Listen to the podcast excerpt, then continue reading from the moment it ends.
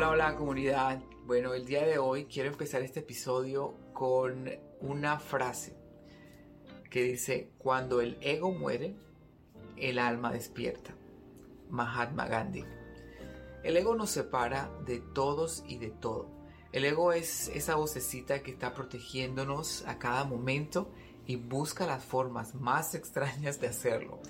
El ego no solo está relacionado con hacernos sentir que somos mejores o superiores eh, que los demás, sino que también el ego puede hacerte sentir que eres el peor de todos.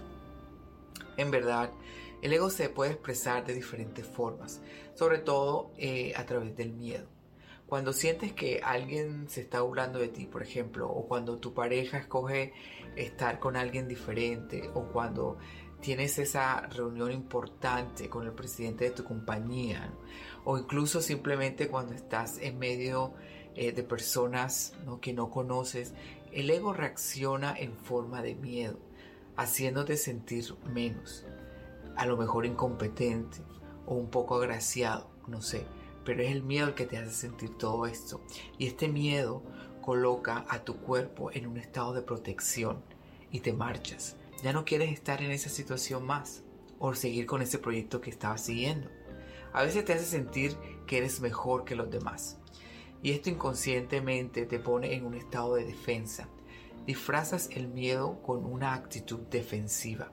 Sin embargo, lo que haces es vivir una fantasía para poder salir de esa situación en la que te encuentras. Porque en realidad nadie es más que nadie o menos que nadie en ninguna situación. Ahora, ya sea que te, te sientas eh, superior o inferior a todos, en ambos casos tu cuerpo químicamente reacciona a lo que dicta tu cerebro. Y ahí es donde ocurre el desbalanceo físico y emocional. Tu cuerpo empieza a sufrir las consecuencias del ego. Hola, yo soy David y esto es Un poco de amor y espiritualidad.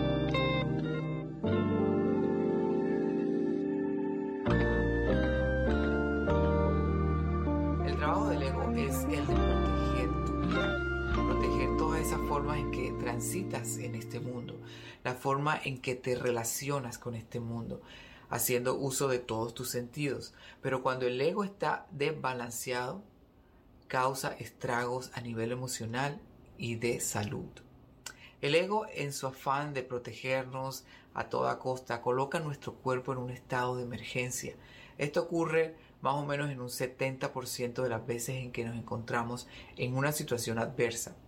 Aprendemos a vivir en este estado de emergencia, incluso cuando nada está pasando. Por ejemplo, eh, si, alguien te habló de una manera que tu ego se haya sentido amenazado, tus pensamientos envían señales a tu cerebro, desatando una reacción química que coloca a tu cuerpo en un estado de emergencia o pánico.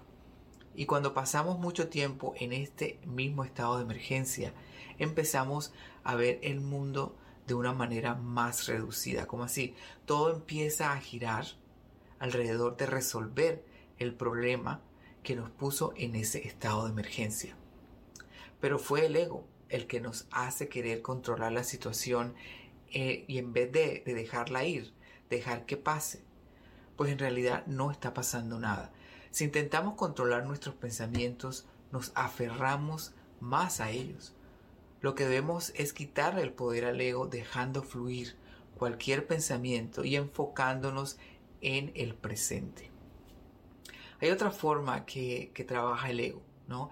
Es cuando pensamos que nuestro mundo es tan chiquito, tan pequeño, que no hay posibilidades de ser mejores, de prosperar, de hacer lo que amamos. Constantemente nos quejamos de todo lo que nos está pasando y de todas las sensaciones que, sentimos en nuestro cuerpo. ¿no? Nos, siempre estamos diciendo que nos sentimos así o así, ¿no? Y nos quejamos mucho. Colocamos toda nuestra energía en eso y dejamos a nuestro cuerpo vulnerable, ocasionando que nuestro sistema inmunológico decaiga, permitiendo así que enfermedades se generen. Recuerda que donde pones tu atención, pones tu energía. Ahora, al estar en ese estado de emergencia, el ego hará que nuestro pensamiento cree una serie de límites ¿no? Pero estos límites no son saludables, son límites excesivos, excluyentes, que nos separan. Empiezas a pensar que necesitas protegerte de todo y de todos. Entonces, empiezas a tener comportamientos egoístas, colocándote siempre de primero. Sin embargo, cuando lo haces basado en miedos o en falta de fe o esperanza, vas creando una barrera impenetrable y al final terminas separándote de los demás, sintiéndote superior y hasta un poco narcisista. De repente tu ego está controlando tus pensamientos, separándote aún más de la realidad. La realidad es que tú y yo somos todos hijos de Dios. Venimos de la misma fuente. Como decía el poeta Rumi, en la oración todos somos iguales. Pero si lo piensas bien, cuando intentas cambiar el mundo por ti mismo o tú solito, empiezas a controlar. Empiezas a controlar a quién, quién le hablas, a dónde vas, quién te merece, quién no te merece. Pero al final nunca podrás controlar todo. Encontrarás mucha frustración en tu vida. Tu ego será aún más grande ya que las cosas no salen como quieres. La gente no será como tú quieres que sea, ¿no? Y empiezas, empiezas a crear estas reglas para empezar a controlar y a protegerte aún más. Pero en realidad estás separándote y estás ocultando tu verdadero ser. El ego es todo aquello que te separa de lo que realmente eres. Cuando entiendas que somos creados desde la fuente divina, que somos vencedores. Imagínate que qué tan importante eres, que de los millones de espermatozoides tú eres el vencedor. Ya sea que, que ese espermatozoide contenga un cromosoma X, no una mujer o un Y, un hombre es en esa, en esta unión la que nos hace ser humanos.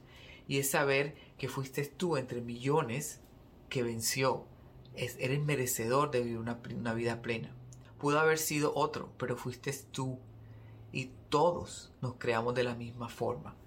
Una vez que nuestra alma encarna en nuestro cuerpo, la conciencia aparece y al momento de experimentar este mundo tridimensional, así como lo conocemos, el ego empieza a actuar sobre nosotros, defendiéndonos de todo y de todos, separándonos de cada uno. Dejamos de ser uno con el universo para ser individuales, mejores o peores que otros. Es la imposibilidad de dejar que las cosas fluyan tal y como deben fluir y el querer controlarlo es lo que nos pone en una situación egoísta. Si dejamos que nuestros pensamientos sean dictados por el ego, lo más seguro es que estemos viviendo en una fantasía todo el tiempo. El ego nos aleja de la realidad, pero no de la realidad que vemos o sentimos con nuestros sentidos, sino la realidad que interpreta nuestra mente, que es afectada directamente por el ego por la cantidad de ego que dejamos actuar en nosotros. ¿Y por qué digo que vivimos eh, en una fantasía? Porque nuestra realidad la vemos desde el lente del ego, que distorsiona todo, que quita o que pone de más. Pero en verdad no estamos viendo ni sintiendo lo que realmente deberíamos vivir y sentir.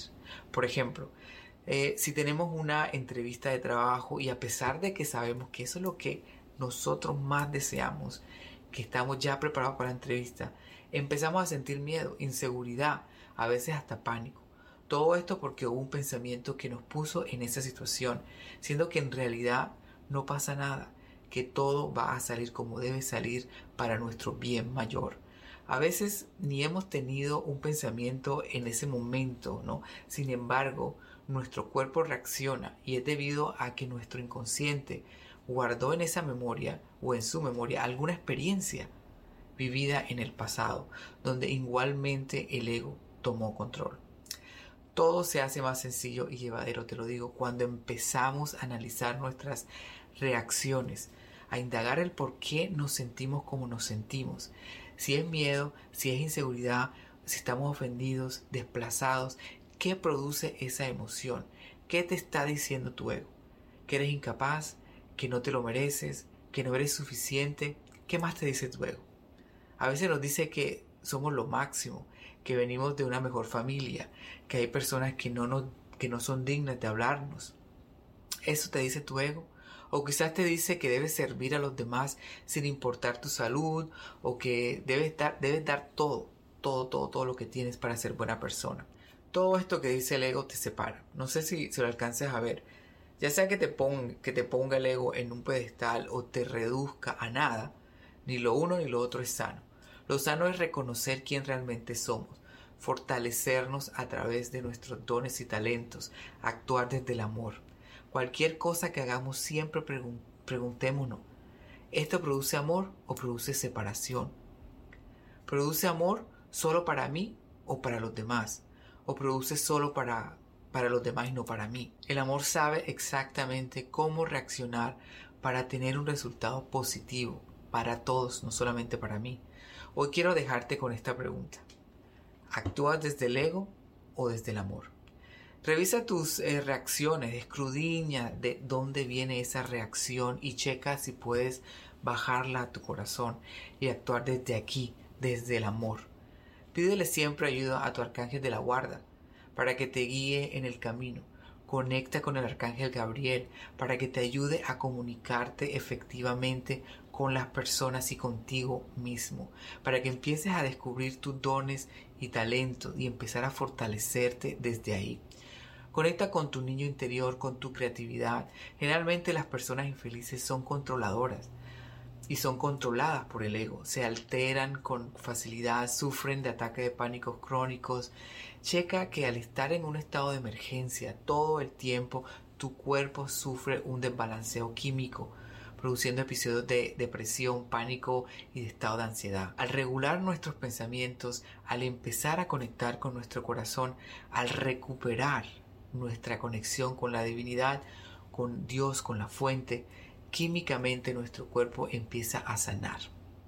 Bueno, con esto te dejo eh, el día de hoy en este episodio eh, del ego. Espero que te quede un poquito más claro acerca del ego.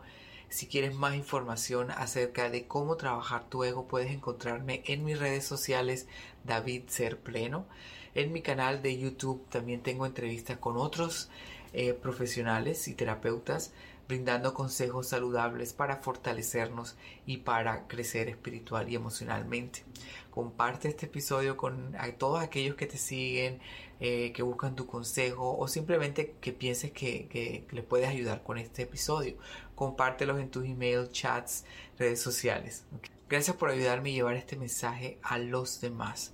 Como dicen por ahí, ayúdate, que yo te ayudaré. Así que a ponerse las pilas, a pensar que cómo me está afectando a mí el ego. ¿okay? Los quiero mucho y recuerden, esto es un poco de amor y espiritualidad.